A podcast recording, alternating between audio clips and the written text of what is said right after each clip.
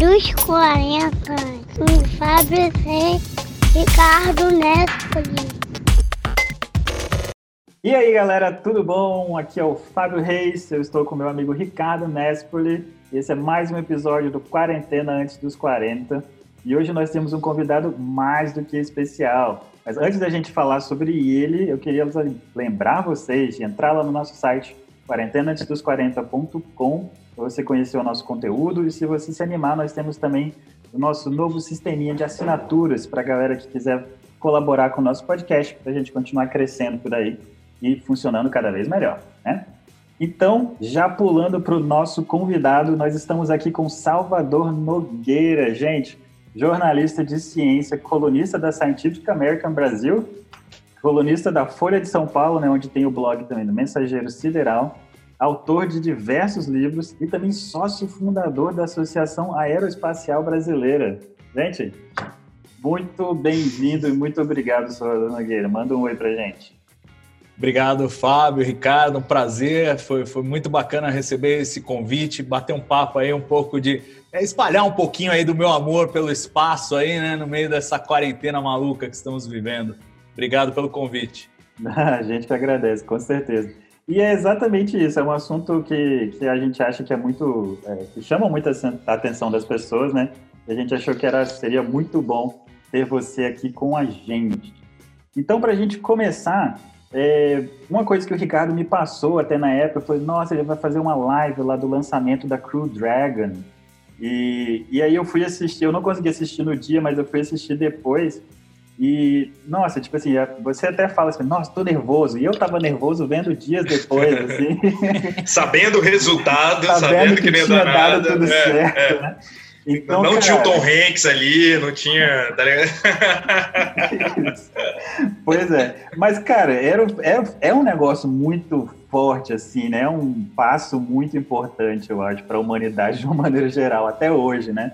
Então, o que, que você acha? Por que, que você acha, então, que, tipo, que viagens espaciais, de uma maneira geral, é, são tão fascinantes e tão marcantes para a gente? Vamos começar por aí. Bom, eu, eu acho que assim, e, e, isso fica muito exemplificado por qualquer lançamento que a gente vê e acompanha. É, é a luta do ser humano contra a natureza. É a natureza falando, você vai ficar no chão, e o ser humano falando, não vou, não vou ficar. Né? E inventando as coisas mais malucas para conseguir se libertar aí dessa prisão gravitacional que é o nosso planeta, né? Então, a, a, aquele lançamento, e você está mencionando esse que eu fiz, todo lançamento que tem gente dentro é, é nervoso, porque é são pessoas amarradas num rojão gigante. A chance de dar errado não é, não é negligenciável, é uma chance é, que existe, por mais que se tente ali conter é, eventuais dramas, é, é, riscos e tal, é, é, faz parte, faz parte da emoção, né? E, e, e, é sempre muito legal e muito emocionante quando a gente vê o ser humano se juntando em causa comum, né? Porque assim tem dois astronautas lá dentro da espaçonave, mas uhum. tem centenas de milhares de pessoas que trabalharam de alguma forma naquele lançamento e, e, trabalhando em, em razão de um único evento, que é botar aqueles dois carinhas em órbita. Então é, é emocionante. E é, é, meio que profissão de fé da minha parte transmitir isso para as pessoas. Falar, oh, isso é emocionante, isso é legal, isso está acontecendo agora, isso pode nos unir como espécie. A gente vê tantos motivos para brigarmos, para não, não, não encontrarmos as coisas em comum que nós temos. E a exploração espacial acho que traz muito essa coisa da, da cooperação, da, da, da busca da superação e da união da humanidade. Então, para mim, entusiasma muito. Cara, e o, o, legal é que assim, pouca gente sabe, mas é porque assim, a maioria das pessoas olha isso e pensa, porra, não, os caras estão querendo voar, chega lá, é na estação e volta. Mas ninguém sabe a, a gama de coisas, experimentos e várias atividades que se fazem na estação que, enfim, vão trazer grandes é, lucros, assim, não no sentido financeiro, né, mas grandes avanços para a ciência, assim, aqui na para a Terra, né, enfim. É, e querendo ou não, a gente só fica tranquilo quando eles pisam na terra, né? Desde agora a gente ainda, pô, os caras estão lá, vão ter que voltar, vai ter todo esse procedimento, a gente só fica tranquilo de verdade quando esses caras põem o pé na Terra. Mas fala um pouquinho sobre essas experiências científicas e tal, que não é só voar para o espaço e voltar. Tem uma série de coisas que se fazem lá que a gente não sabe muito. É. Não, sem dúvida. Os, os, astronautas, aí no caso da Crew Dragon, eles foram e, e, embarcaram na Estação Espacial Internacional, que é basicamente um laboratório no espaço, é um único lugar onde ele tem um ambiente em que ele pode experimentar com microgravidade. Né? O que, que é microgravidade? É, é, é essa coisa. E, e, na verdade, as pessoas acham que quem está ali no espaço tá, é, se libertou da gravidade da Terra e não sente mais a força da gravidade ali. A gravidade continua ali. Só que a estação espacial está caindo na direção da Terra, mas numa velocidade tal que a curvatura acompanha a curvatura da Terra, ela cai o tempo inteiro sem nunca chegar ao chão. E a mesma coisa todo mundo que está dentro dela. Todo mundo está ali caindo o tempo inteiro e, e, e sem sair ao chão, é, sem chegar ao chão. É aquela coisa meio. a gente pensa com glamour, né? A gente vê os caras lá voando, pô, é o Superman. Na verdade, a sensação é de estar tá caindo num elevador que nunca termina de cair. Essa é a sensação dos caras. Assim, né? Então, assim, você imagina aquele estômago, o estômago subindo na boca, é aquilo que os caras têm que. O corpo tem que aprender a, a lidar com essa, com essa sensação. Que para nós é muito desconfortável, uma descida de montanha russa, daquela, oh, meu Deus! É, os caras estão o tempo cara, inteiro nessa. Isso, e, e precisam se adaptar. Da mesma forma que eles precisam se adaptar, alguns fenômenos da natureza se manifestam lá de maneira diferente do que a gente vê aqui. Então, por exemplo, aqui a gravidade, é, naturalmente a gente vê isso, puxa tudo para o chão. Se você tem uma força muito pequena em ação, digamos uma força química, alguma coisa muito pequena, a gravidade acaba sobrepujando essa força. Você não vê ela em ação. Você só vai ver se você tirar a gravidade da equação. E ali, como está todo mundo em queda livre, é como se tivesse sem gravidade.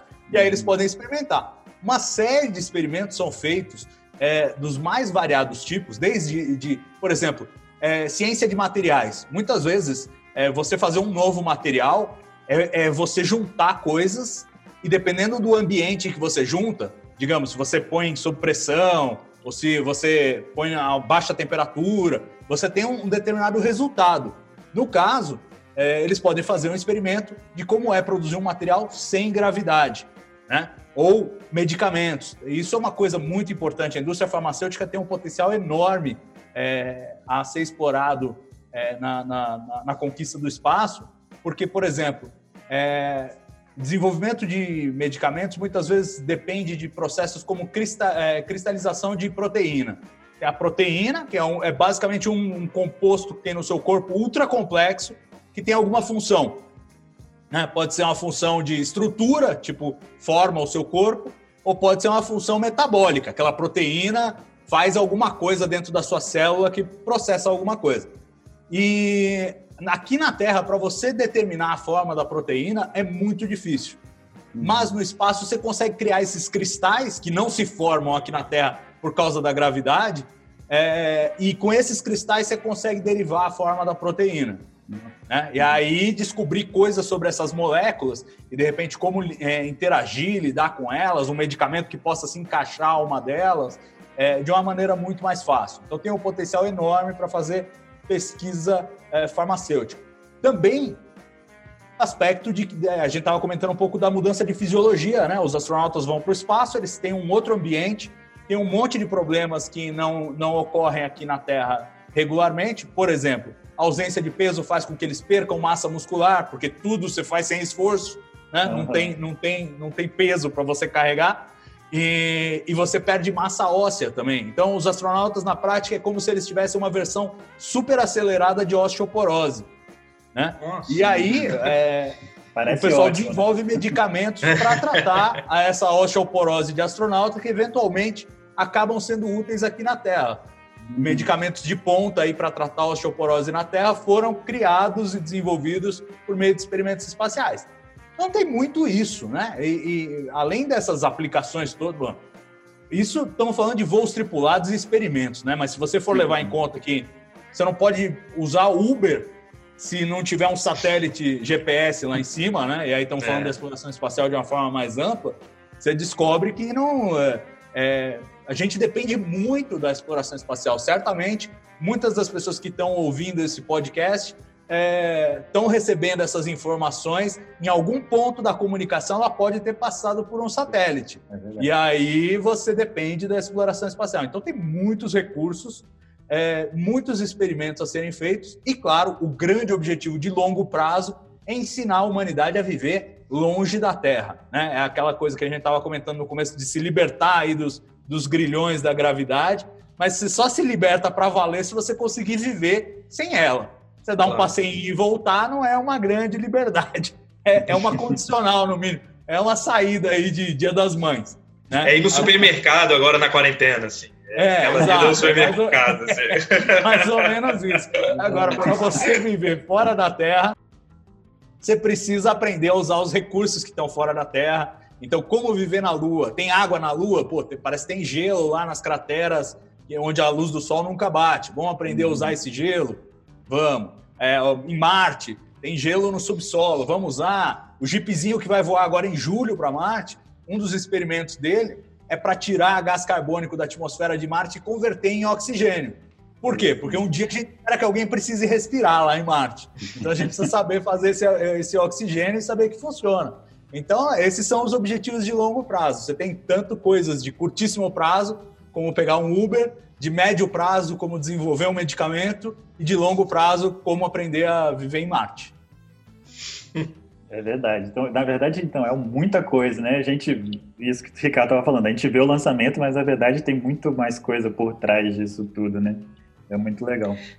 Agora, uma coisa que você falou da, da, constante queda, né, e é a questão da gravidade, me lembrou o Guia dos Mochileiros da Galáxia. Então, Douglas Adams não estava muito errado quando ele falou que voar é quando você cai e erra a sua queda, né? É isso, você caiu é o tempo todo, você vai acabar voando, cara. Não, é, é, isso. isso. é isso, você cai, é, você, você cai sem, errando mesmo, você erra. É, é isso, você vai errando a Terra, é isso mesmo. Isso. E, ou, ou qualquer outro objeto. De tudo. É, exato. É, muito bom. Agora só, a gente começou a estar tá falando dessas coisas que já são realmente muito, muito legais, mas é, vendo esse lançamento, cara, eu lembrei assim, de uma das, sei lá, talvez a primeira grande lembrança que eu tenho relacionada sobre viagens espaciais assim, e tal, que foi o, o, o acidente com a Columbia, né? Que a Columbia explodiu quando estava voltando, acho que foi 2003, inclusive.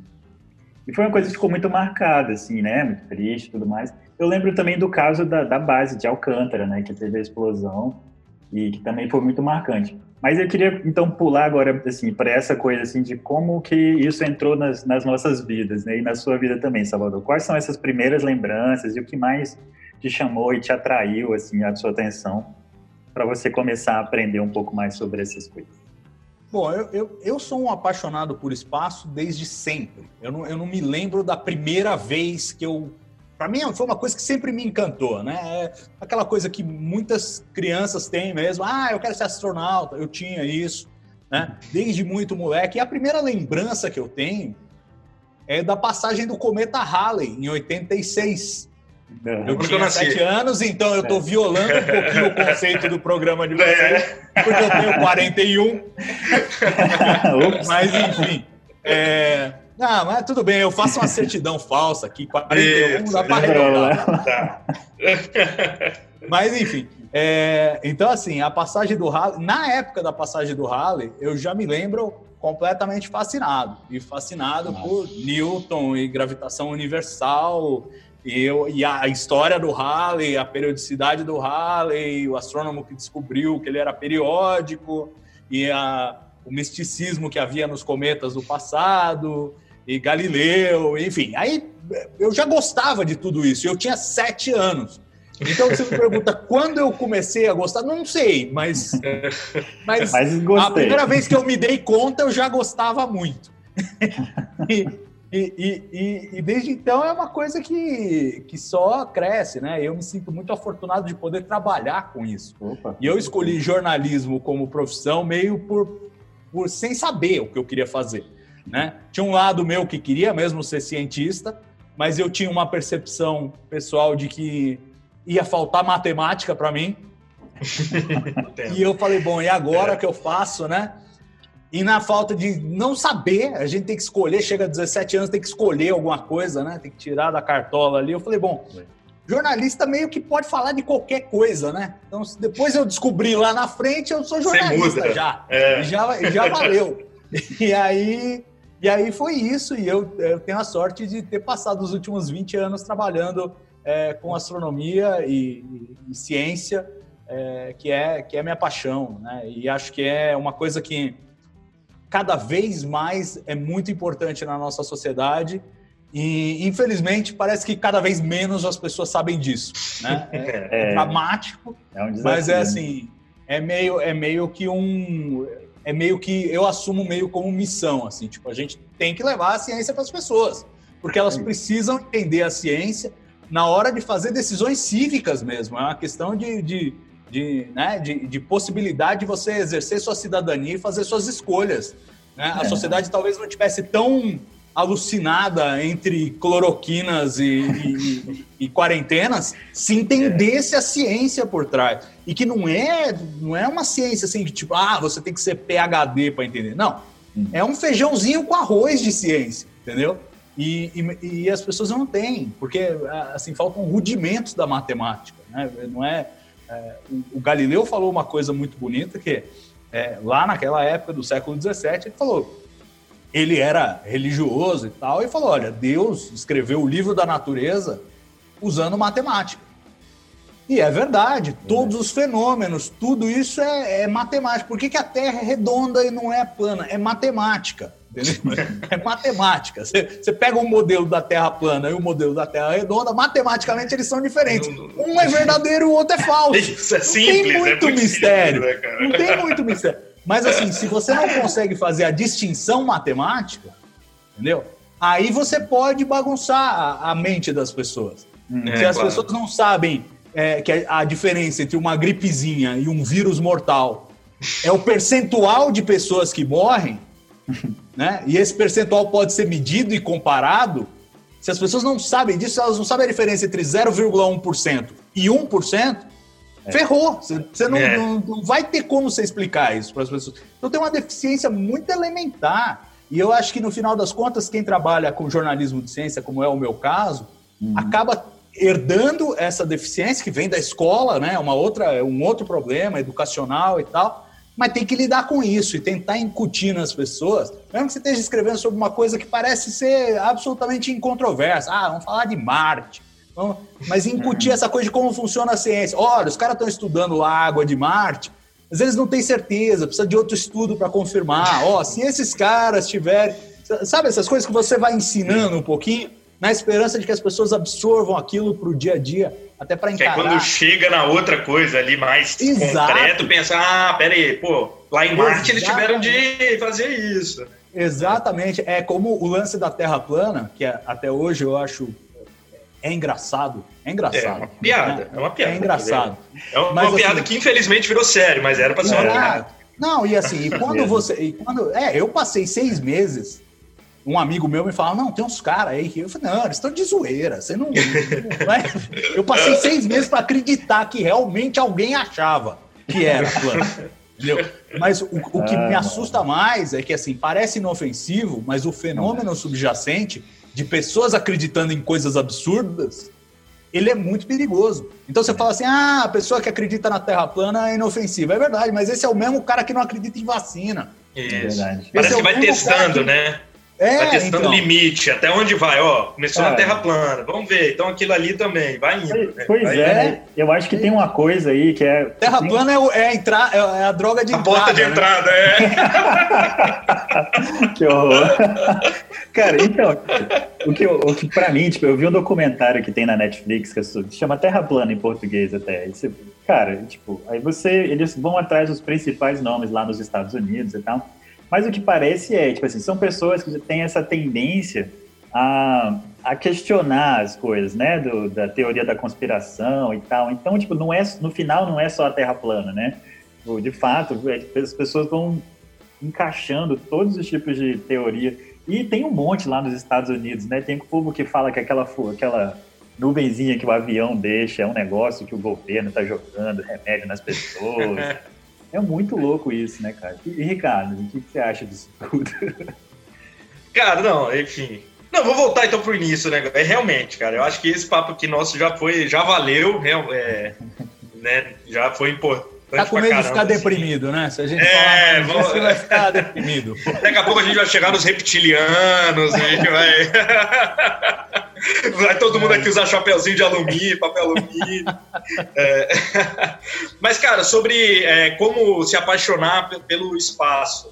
É, cara, curiosamente foi com um filme chamado Os Eleitos. Eu tava pesquisando aqui, é um filme de 1931, 1983, do Philip Kaufman, que é um filme, cara, eu lembro que na época que eu aluguei, ele eram duas fitas, né? Era uma caixa gigante, assim, em que você é, e via os primórdios, assim, dos caras começando a quebrar a barreira do som, desde os caras que foram pro espaço a primeira vez. E esse filme é apaixonante para mim, cara. E foi a primeira vez que eu tive, caraca, que legal isso daí. Eu devia ser novinho também, né? Eu, enfim, ele é de 83, então ele é mais velho do que eu. Eu devo ter visto uns 10 anos depois dele ter sido lançado, mas é isso. Foi a primeira vez que eu me lembro de ter parado para pensar como que deve ser o espaço. Assim. Ah, é um filme maravilhoso e conta justamente esse processo, que é, que é um processo que a essa altura a gente já dá como dado, né? Do tipo, ah, humanos vão ao espaço. Né? A Estação Espacial Isso. Internacional que a gente mencionou, pô, ela está permanentemente ocupada desde o ano 2000, ou seja, faz 20 anos que tem gente morando no espaço o tempo todo. Né? Eles trocam lá, cada um fica seis meses, quatro meses e tal. Esses que foram com a Crew Dragon devem ficar uns dois, três meses, mas o tempo inteiro a estação é ocupada. Então, aos pouquinhos, a gente vai pondo o pé para fora da Terra, né? E é, um, e é um processo lento e tal, mas essa altura já é dado. Naquela época não era dado, ninguém sabia. Quando o Kennedy falou, ah, vamos para a Lua, ninguém sabia se dava para pousar na Lua.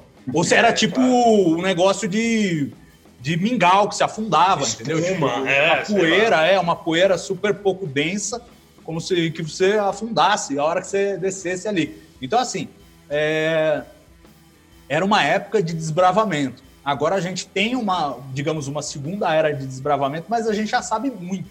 Né? E, e é legal a gente relativizar. Muita gente compara a exploração espacial com as grandes navegações. Ah, né? Tipo, da, da, mesma forma que a humanidade se expandiu ali, ou no caso os europeus se expandiram é, para outros continentes nas grandes navegações, agora a humanidade está se expandindo para outros mundos.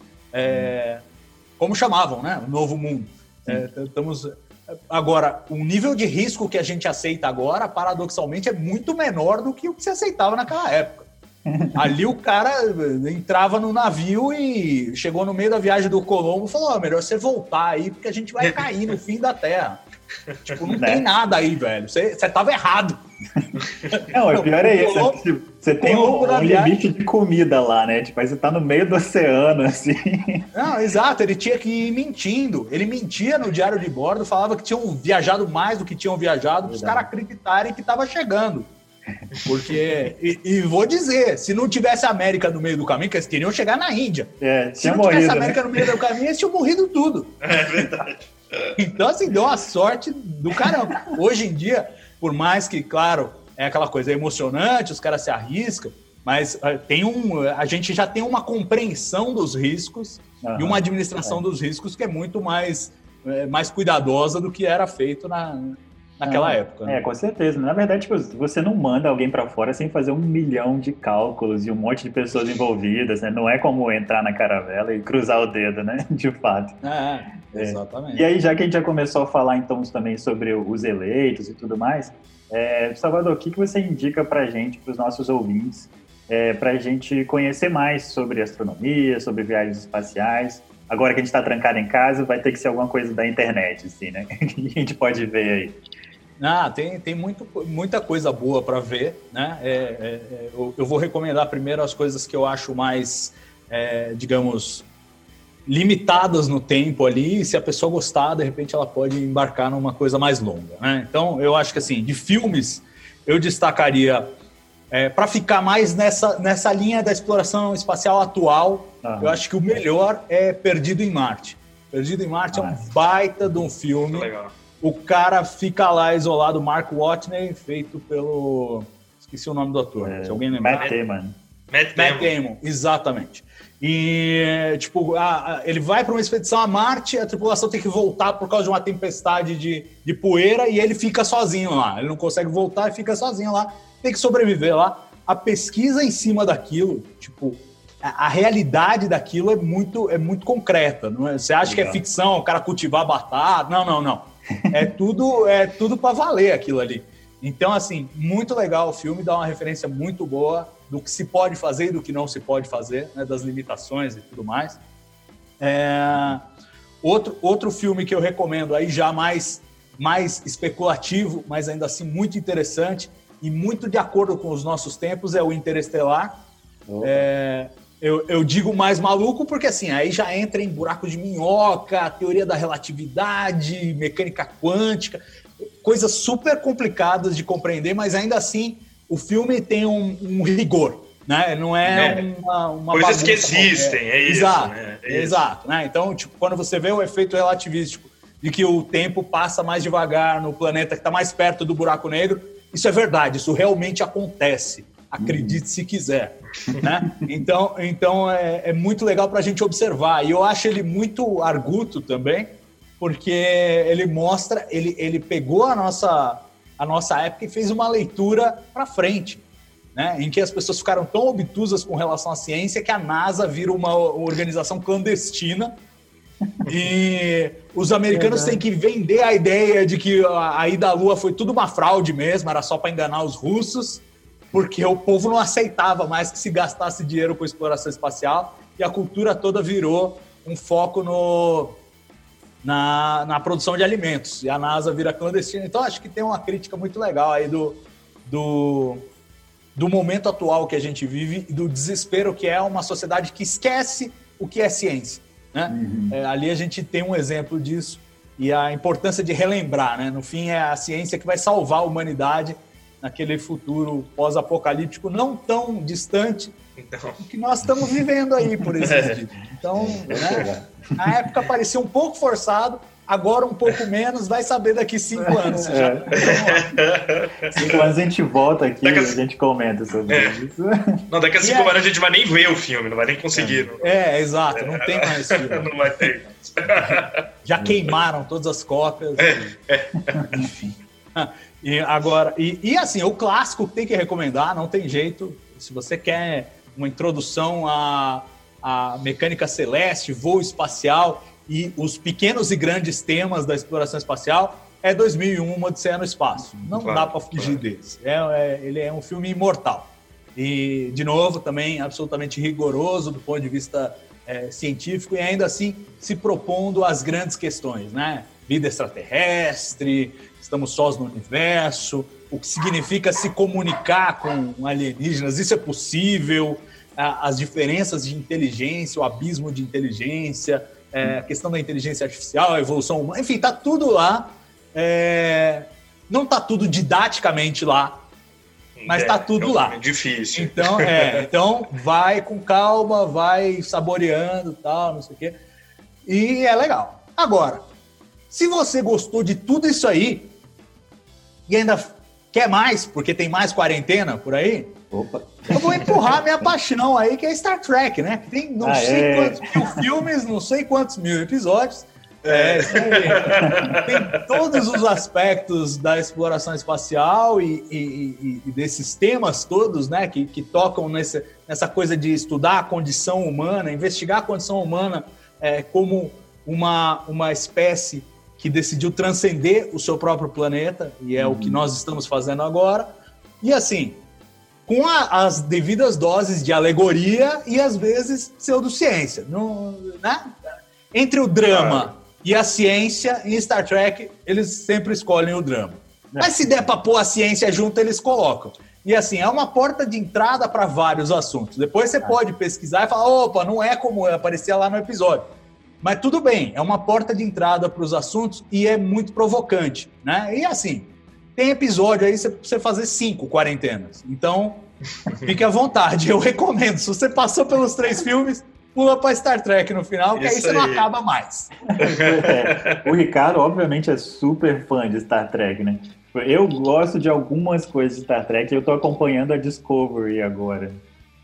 Tá gostando, Fábio? Cara, eu gosto, eu gosto muito, assim, porque eu, eu acho que, tipo, eu tentei voltar no Star Trek, tipo, lá naquela primeira temporada, de muitos e muitos anos atrás, e, tipo, não era para mim aquilo, realmente não, era muito parado e tudo mais. Eu acho que o Discovery tem esse tinha mais de que muitas coisas estão acontecendo, né? As pessoas estão correndo de um lado para o outro o tempo todo, assim, eu diria.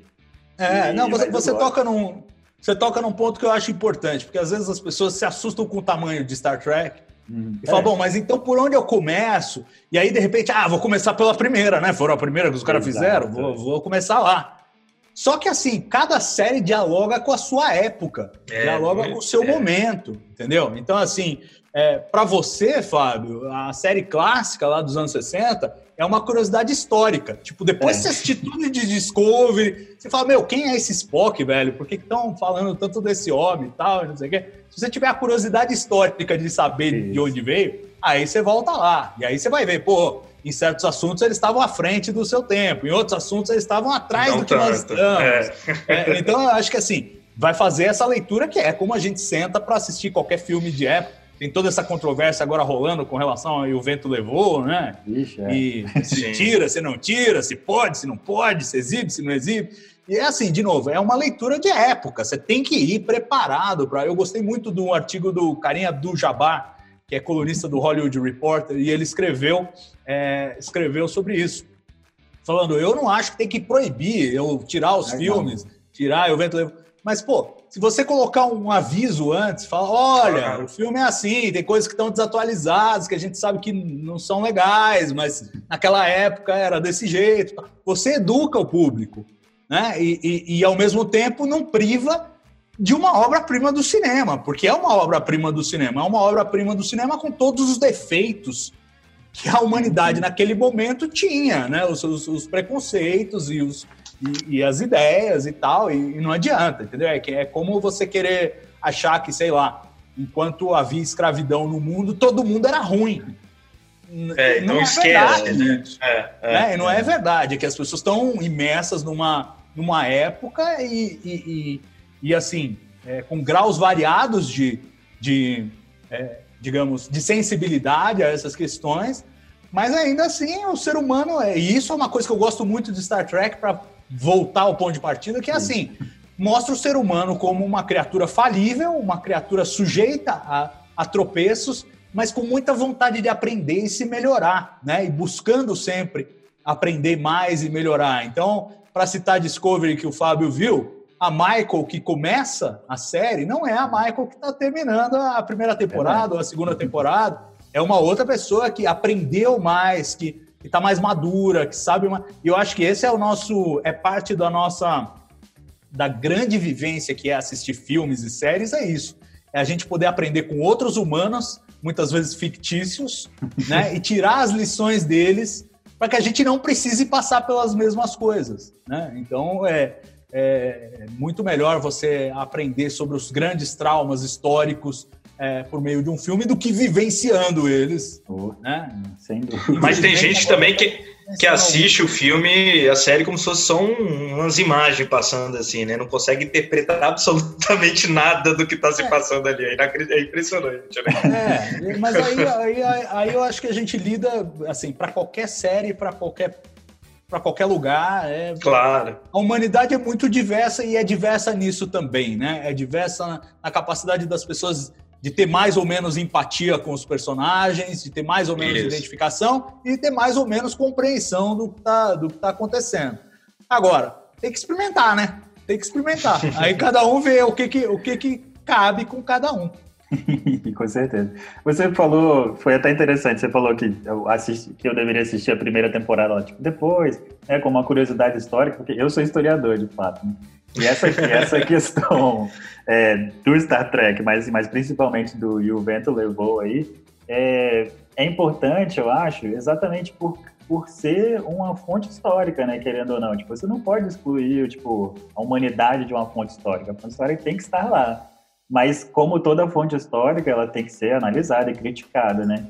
Então, esse tipo de coisa, assim, mas falando principalmente do o vento levou, é, eu acho que é importante por causa disso, né? As pessoas têm que ter acesso, tem que saber como que era antes, né? Pra gente crescer mesmo. É, é isso. Aliás, aliás, a maior tragédia que pode acontecer é a gente esquecer das burradas que a gente Exato, fez. E a gente é já vê que estamos esquecendo algumas e não é. tá dando certo, pessoal. Não tá dando certo. Então vamos relembrar. O Fábio, pô, é historiador. Fábio, dá umas dicas aí pro pessoal. Vamos ver se a gente ajuda a chacoalhar isso antes que seja tarde demais. Estamos precisando, né? E aí, voltando para o Star Trek e para outras coisas, assim, uma, uma das nossas ideias era falar do Star Trek, com certeza, e, e, discutir essa questão, tipo assim, de até onde tem realidade ou não, né? Que é o assunto que a gente já começou assim também. E eu queria trazer uma outra coisa, um, outro, um filme agora, que você não comentou, mas que eu gosto muito, mas ele fala sobre o contato com vidas extraterrestres, que é o Contato, fato, que é baseado no livro do Carl Sagan e tudo mais. E aí eu não sei se você, a gente pode voltar nessa questão, tipo assim, de é, do que que esses filmes e séries têm de real ou não, é, como que a gente pode prestar um pouco mais atenção nisso, e se você tiver outras dicas de séries aí também. Não, pô, Contato é um filme maravilhoso, né? Teve, teve um, um, outro também muito interessante que saiu por esses tempos é, sobre, sobre justamente contato com vida extraterrestre, é, eu juro que eu esqueci o nome do filme. Mas é, mas é aquele dos, dos, do. O Ricardo, quem sabe, me ajuda. Dos polvos gigantes lá, dos. É, dos ah, A Chegada. A Chegada, isso. A Chegada. Filmaço, filmaço. É, é outro, outro filme incrível é, que fala um pouco disso, né? Eu, eu gosto muito do contato, é, você, você citou o contato, porque o contato, além dele refletir é, essa coisa toda da, da busca por inteligência extraterrestre do jeito que a gente faz hoje, do jeito que a gente sabe fazer, que é apontando uhum. o radiotelescópio para a estrela e ver se tem alguém mandando alguma coisa para cá, né? É, você já imagina que tem um fator de sorte absurdo envolvido é. nisso, né? O cara tem que estar tá transmitindo na, na hora, no momento né? em que você é. apontou para lá e assim, tudo tem que se encaixar. E assim, na prática, se a estrela está a 10 anos luz, ele tem que ter transmitido há 10 anos é, e você pegar agora, apontar agora e tal e é, então, enfim, é altamente improvável e o filme lida com isso.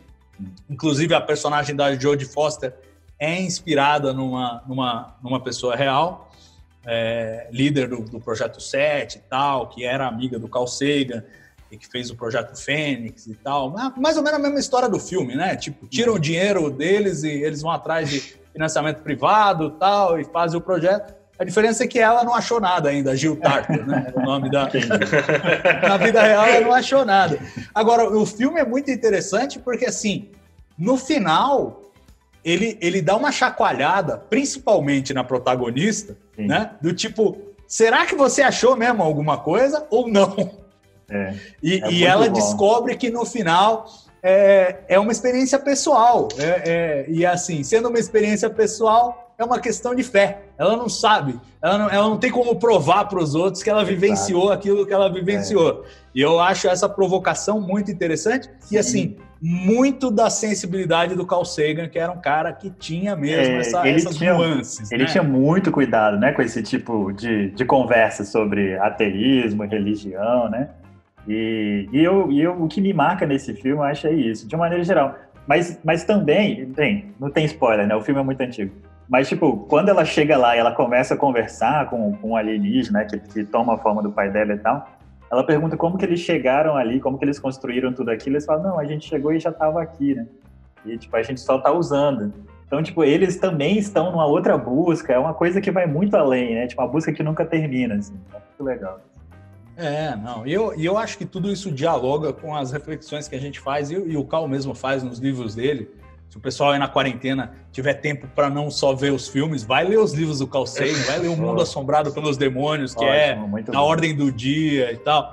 É, é, mas assim, é, essa coisa de que é, nós somos, e, e, todas as formas de vida pensante, em última análise, são uma tentativa do universo de entender a si mesmo. Né? Essa, essa busca nossa de entender, nós somos compostos por átomos que foram forjados em estrelas que nasceram de matéria-prima que veio do Big Bang.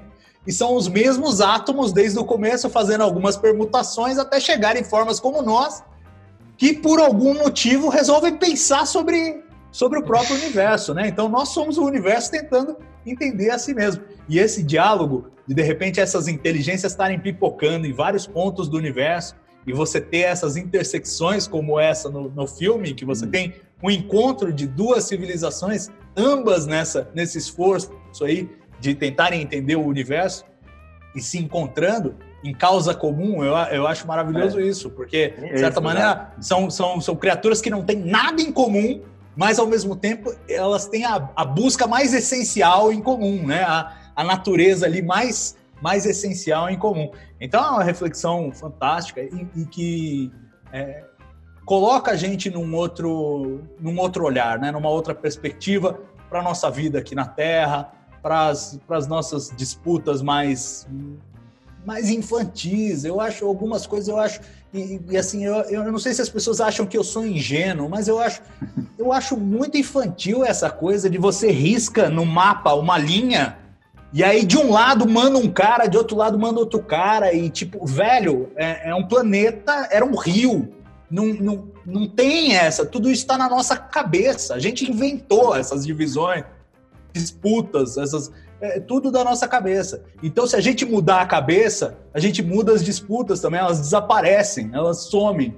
Entendeu? E eu não consigo levar a sério essas coisas. Quando você começa a encarar a exploração espacial como uma coisa mais séria, e você vê uma foto da Lua é, tirada da, da, da Terra, terra, tirada da Lua, você fala, pô, é, é uma bolinha ali no meio do é. escuro, velho. É isso, é isso. É, como disse o Cal, é um pálido ponto azul. E a gente vai ficar aqui se matando pelo lado do rio, lado esquerdo do rio, lado direito do rio. Pelo amor de Deus! Olha o que, que nós somos e olha o que está lá fora esperando a gente, né? Se a gente entender o que nós somos, que nós somos uma espécie de macaco sem rabo, é, que está tentando descobrir seu lugar no universo. É isso que nós somos. Não finge que nós somos, ah, estamos disputando, não sei. Não, é isso. É isso. É, é o que nos une a todos. É, e, e acho que essas, essas provocações que o cinema e a, e, e, a literatura fazem ajudam muito a gente a começar a enxergar essas coisas, né? A, a, as amarras que nós temos por falta de imaginação, às vezes, é, de enxergar que o mundo é um pouco mais amplo do que, do que os limites que a gente impõe a si mesmo. É verdade. E eu acho que você, assim, gostei muito da dica também do, do mundo habitado por demônios, assombrado por demônios, né, do Carl Sagan. Eu li e achei muito bom. Agora eu recomendei para o Ricardo uma vez para ele assistir o Contato nesse podcast. Falou mesmo, falou mesmo. Eu ainda não vi. Pô, não. Você não viu ainda, Ricardo? Não vi, não vi. Ah, que feira, velho. Agora é, você vai ter que ver. É, não, exato. Agora eu tô sendo impressionado, fui, fui impressionado agora, fui cobrado ao vivo né? Não, o filme é maravilhoso, cara. Você pode ir sem medo, vai, vai dar samba. Fábio, você perguntou para o Salvador sobre questões de realidade em Star Trek. A primeira vez que eu vi o Salvador na minha vida, ele estava fazendo uma palestra falando sobre possibilidade da rede micelial de Discovery, que é aquela maior viagem do mundo. Então, cara, o Salvador vai encontrar realidade ali em Star Trek, cara, em coisas que você nem imagina, cara. Não, o, o, o, que eu acho, assim, é, é, é, é uma pergunta curiosa e, assim, eu tenho várias, várias formas de abordar isso, né? Quer dizer, primeiro, é, a gente colocar no contexto, e eu como um estudioso de Star Trek, eu sou mesmo um estudioso. É, o Fábio é um historiador, eu sou um é. historiador é. de Star Trek. Eu estudo oh, Star livro, Trek. livro literalmente cabeceira aqui do Salvador. Aí, que fica aqui do lado sempre. Ah, é, boa. Bom, bom jabá. É, a gente vê, a gente vê desde, desde o começo as primeiras trocas de memorando ali entre o Gene Roddenberry, que é o criador, os roteiristas, os consultores científicos e tal. Eles tinham uma preocupação muito grande em ser verossímeis do ponto de vista científico. Uhum. Tinham, né? É, mas, mas a prioridade sempre era precisamos fazer uma história de aventura bacana que entretém as pessoas por uma hora, porque se a gente não chamar 20 milhões de pessoas toda semana para assistirem, não vai ter série. Então, essa é a prioridade um. Se a gente tiver que sacrificar alguma coisa, nós vamos sacrificar a ciência é, e não o drama. Uhum. Né? Então, tem que, ter, tem que ter essa leitura. Tendo essa leitura, o que eu acho muito legal de Star Trek, historicamente, é que, assim, é... duas coisas. Primeiro, a capacidade e a falta de medo de, de propor ideias especulativas. Né? De falar, ó, oh, isso aqui parece muita viagem, mas vai que? né? Vai que. E assim, você tem uma série, você tem dezenas de episódios, você pode explorar dezenas de ideias, nem todas elas serão igualmente incríveis. É Mas tudo bem, você tem essa possibilidade. Né? E eles fazem isso, e algumas coisas que você consideraria completos absurdos, inclusive motivados por questões de produção. Né? Então, por exemplo, o teletransporte. Teletransporte é uma coisa sem pé nem cabeça. Se você for parar para pensar, é um negócio tipo. E por que, que os caras botaram o teletransporte? Porque eles falaram: meu, não temos dinheiro para pousar a nave. Não tem, não dá. Toda semana ela tem que pousar no planeta. Não tem orçamento para isso. Ah, tudo bem, a gente faz o teletransporte. O cara entra numa sala, desaparece aqui, aparece ali, tá resolvido. Acabou o problema de orçamento. Né? Mas, o que, que acontece? Hoje, a gente vê cientistas falando a sério disso aí né? Falando a sério, fazendo experimentos de teletransporte quântico, que não é igual ao teletransporte de Star Trek, não é que nós vamos começar. Seria bom, mas não vamos. É, e eu não entraria num teletransporte nem a pau, mas aí é, é, é filosófico. Entendeu? É assim, tipo, se me desmontarem e montarem uma cópia de mim, sou Já eu? Não sou eu, é. Ou, ou, ou, é uma cópia? Eu acho que é uma cópia. Então eu tô fora disso aí. Mas Mas, enfim, tem, tem é... um, um, debate sobre isso na série Breaking Bad, cara, que a galera tá lá chapada falando sobre isso. E eles falam, cara, eles matam uma pessoa e, e, e, colocam outra toda vez que tem o um teletransporte, né, cara? Sempre e eu acho que eles fazem isso mesmo. Eu é. acho que eles fazem isso mesmo. Mas é uma discussão filosófica. Tem um livro chamado é. A Metafísica de Star Trek, discute um monte de coisa. Aposto que o roteirista desse episódio do Breaking Bad deve ter lido esse livro. Pode ser. Todos os argumentos. É. E, o, e o filósofo, naquela ocasião, é o Richard Hanley, ele conclui que não, é a mesma pessoa sim e pronto. Ah, entendi. Mas, mas ele acha isso, eu não acho. Isso. É, nem você, nem o Dr. McCoy cada um acha. pode achar uma coisa. É. É, eu, eu, o Dr. McCoy. Eu acho que não. É. Mas, mas, enfim, o ponto é: esse tipo, de, esse tipo de provocação pode parecer um absurdo quando foi lançado lá nos anos 60, mas não só deixa de ser um absurdo é, uma vez que você coloca no, no, contexto correto, como às vezes é fonte de inspiração, né? Os cientistas que começaram a pensar em teletransporte talvez tenham sido inspirados por esse negócio. Como a dobra espacial também é a mesma coisa. Os caras, meu, precisamos que a nave chegue num planeta toda semana. Não sabemos como. Ah, tudo bem, dobra o espaço claro. aí e câmbio, entendeu? Isso. É, ah, mas como? Sei lá como. Esse é o problema da Enterprise, né? Aperta o botão lá, né? É, exato. Aperta o botão, manda o Sulo que ele, é, ele sabe como faz. Agora, aí você pega 20 anos depois, um físico mexicano chamando, chamado Miguel Alcubierre, fazendo as contas do que precisaria em termos de matéria e energia, configuração do espaço-tempo, para fazer uma dobra espacial, uma bolha de dobra igual a da Enterprise. A conta não foi muito boa, diz que precisa de toda a energia do universo, o que não é bom. É, isso é um problema. Não é muito né? econômico, né? Não é muito econômico. Mas, enfim, foi a primeira conta. Desde então fizeram outras contas, já diminuíram. Ah, a massa da Voyager. Da Voyager, não a Voyager de Star Trek, a Voyager Sim. da NASA. Talvez já desce e tal. Mas, assim, converter toda a massa da Voyager em energia também não é batatinha, né? Porque você pega ali a, a bomba de Hiroshima, por exemplo, os caras converteram 0,7 grama. Nossa. Aquela explosão é tipo é a conversão de matéria em energia de tipo 0,7 grama. O resto é porcaria que explode. O que converteu mesmo foi isso aí. A taxa de conversão era essa. E faz aquele estrago lá. Então é um bocado de energia, né? É, é o Einstein é. já falou, né? Energia igual massa multiplicada pelo quadrado da velocidade da luz. A dica é que o quadrado da velocidade da luz é um número bem grande. então, qualquer coisa que você coloca, mesmo que o seu M seja super pequenininho aqui, o E vai ficar grandão porque vai multiplicar pelo quadrado da velocidade da luz. Enfim, fizeram as contas. O ponto é, é a ficção inspirando os cientistas a pensarem nas coisas. Então, é, o, a quantidade de tecnologias que Star Trek previu, eu não sei se Star Trek previu o Star Trek inventou. Inventou, chutou. E os caras foram é, atrás de fazer. Pessoas, sim, né? Como funciona. É né? cíclico, então, né?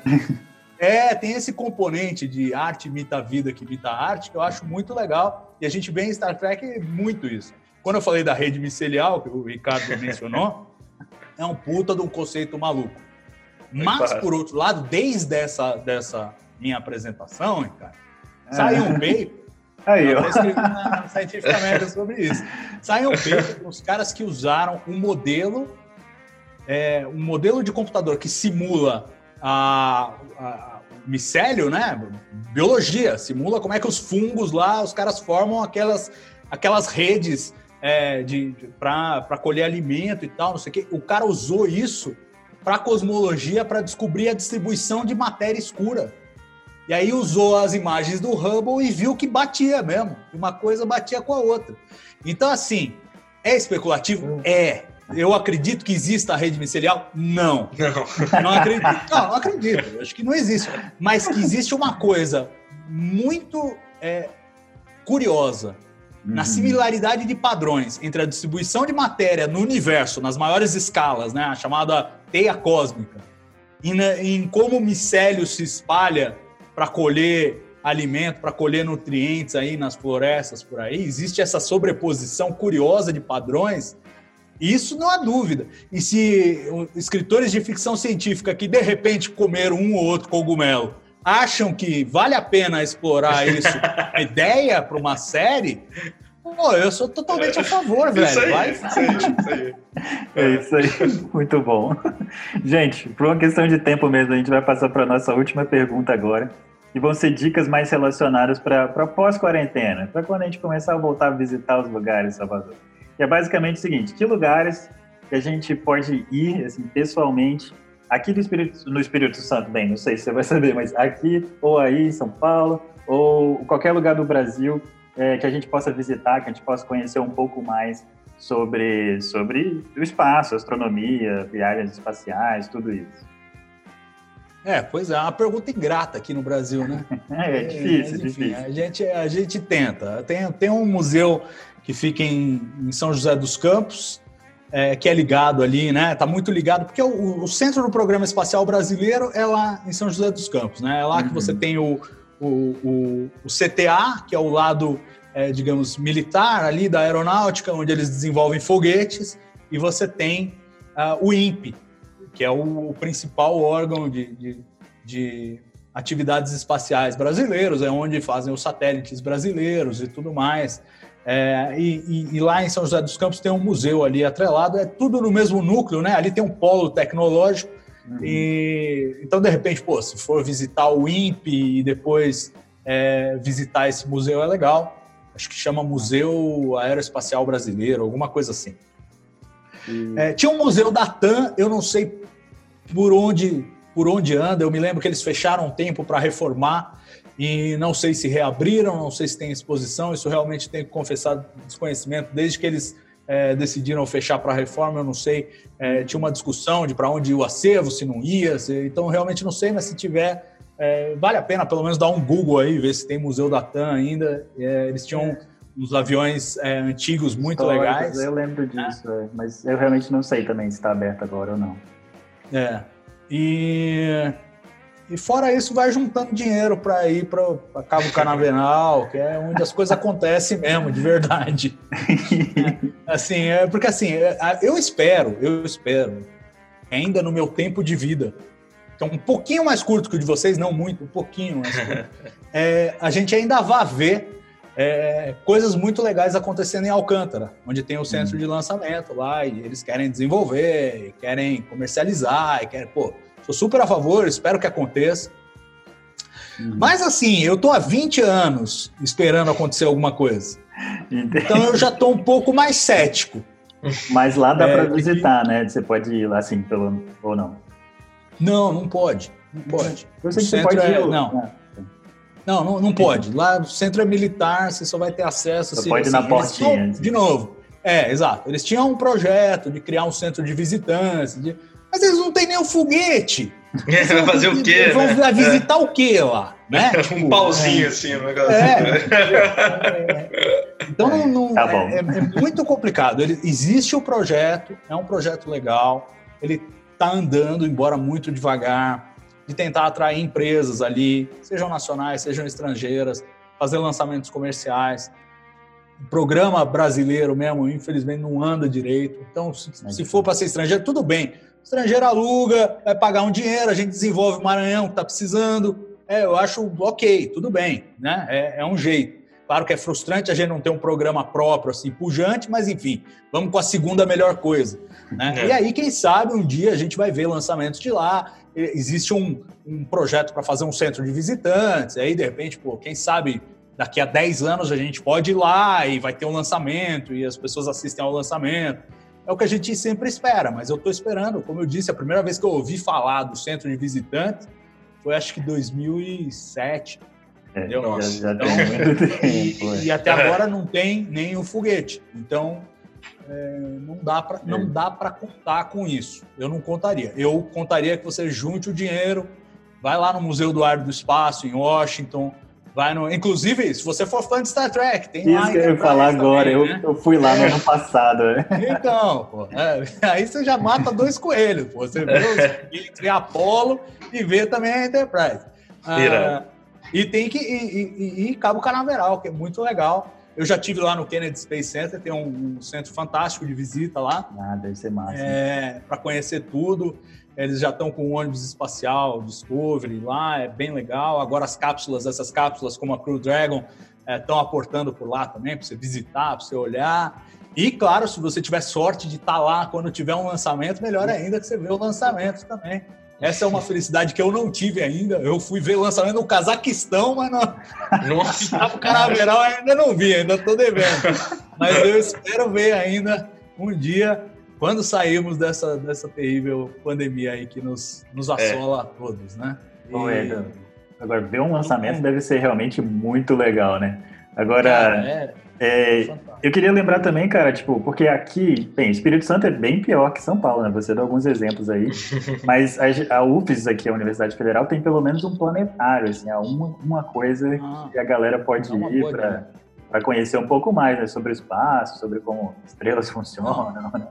Sem dúvida. Planetário é uma coisa muito legal também. Aqui em São Paulo a gente tem uma certa intermitência. Às vezes funciona, às vezes não é. funciona. O do Ibirapuera, que era o principal, passou muito tempo fechado. Agora está aberto. E, mas é, é, intermitente, a gente nunca sabe como vai ser o amanhã. Mas eu me lembro, pô, me lembro com carinho de moleque ir ao planetário com a escola e tal, e é sempre uma visita muito legal. E eu ainda estou devendo fazer isso com o meu filho para reviver o que, eu, o que eu senti quando eu era moleque. Eu não consigo fazer nem ele assistir Star Trek, então tá mais difícil. Oh. a minha filha eu apresentei os pingos, ajudou. Ela quis ver todos os pingos, né? Então, é, é, então não, meu, é. meu, filho só gosta do Gorn lá, do lagartão, do, ah, é. Arena. É a única coisa que ele gosta do lagartão, assim, porque ele era tão pequenininho quando ele viu o lagartão que ficou na cabeça dele. Ficou na cabeça, né? É, é, muito bom. Cara, então, você falou de que você foi lá no, no Museu do, do Área do Espaço, né, nos Estados Unidos. Eu também fui uma, uma vez no museu, lá em Nova York, né, que tem o Museu de História Natural. não é? Ah, o Museu é, de História Natural. É, onde que o... Bem, tem um planetário lá e o... Meu Deus, fugiu. O Neil deGrasse Tyson, né, que trabalha lá Sim. e tal. E aí o passeio lá do planetário também é muito legal, né? Tipo, é ele que faz a narração, inclusive, com aquela voz bonita que ele tem, assim, é bem maneiro.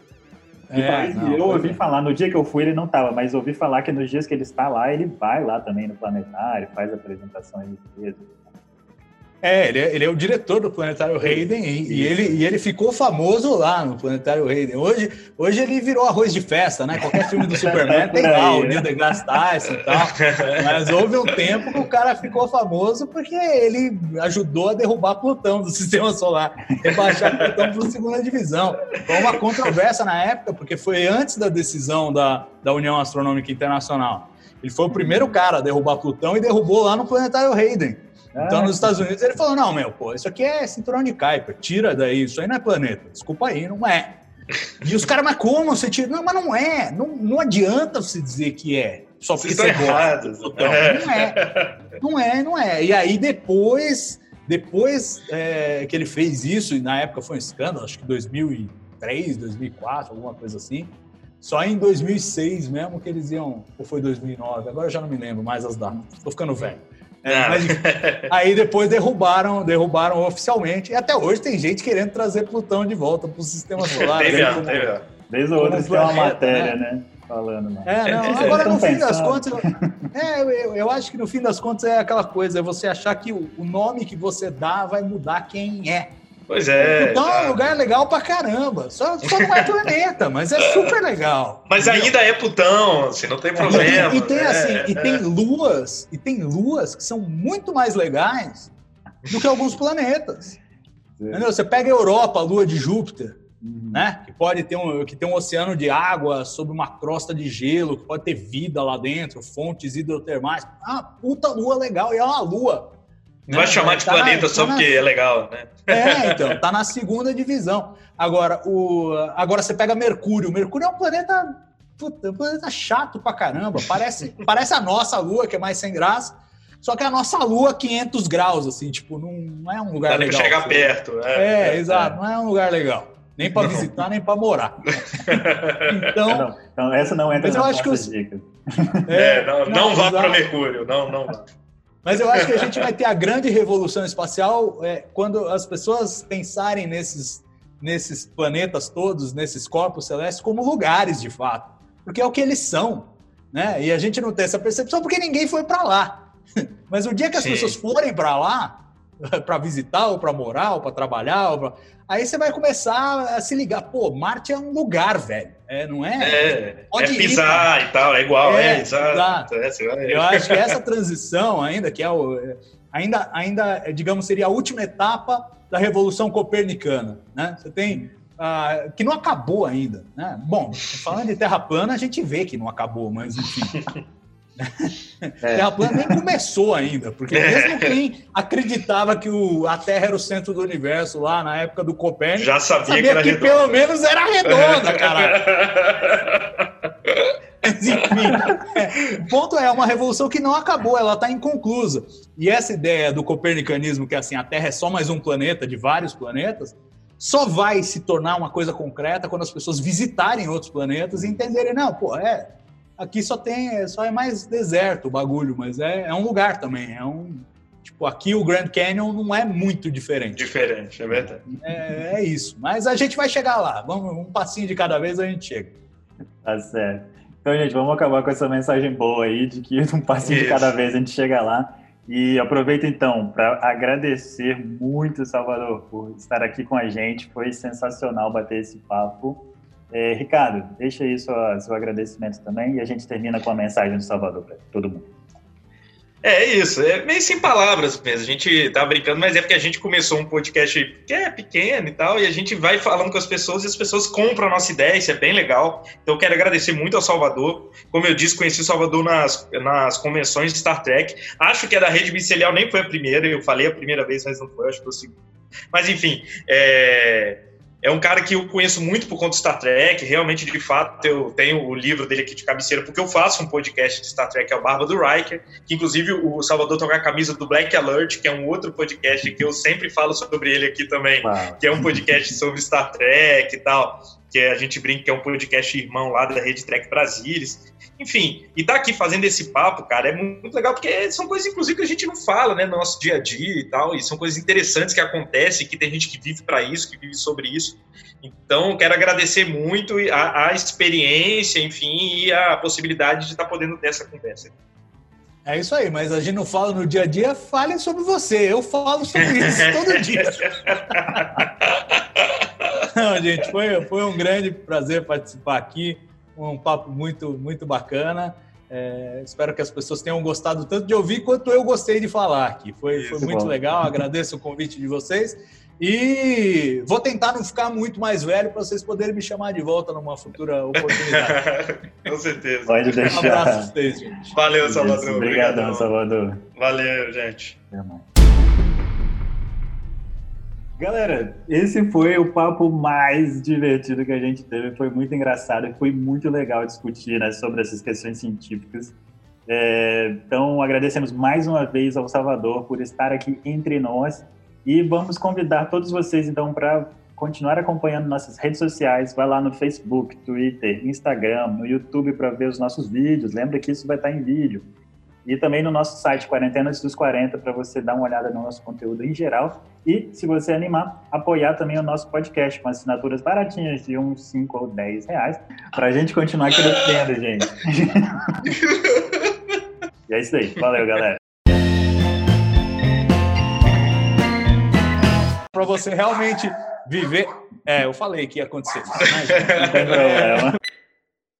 De uns 5 ou 10 reais para que a gente consiga é, convidar mais gente legal para o nosso podcast. Aí o Salvador ouvindo, o que, que é? Eles me pagaram para estar aqui?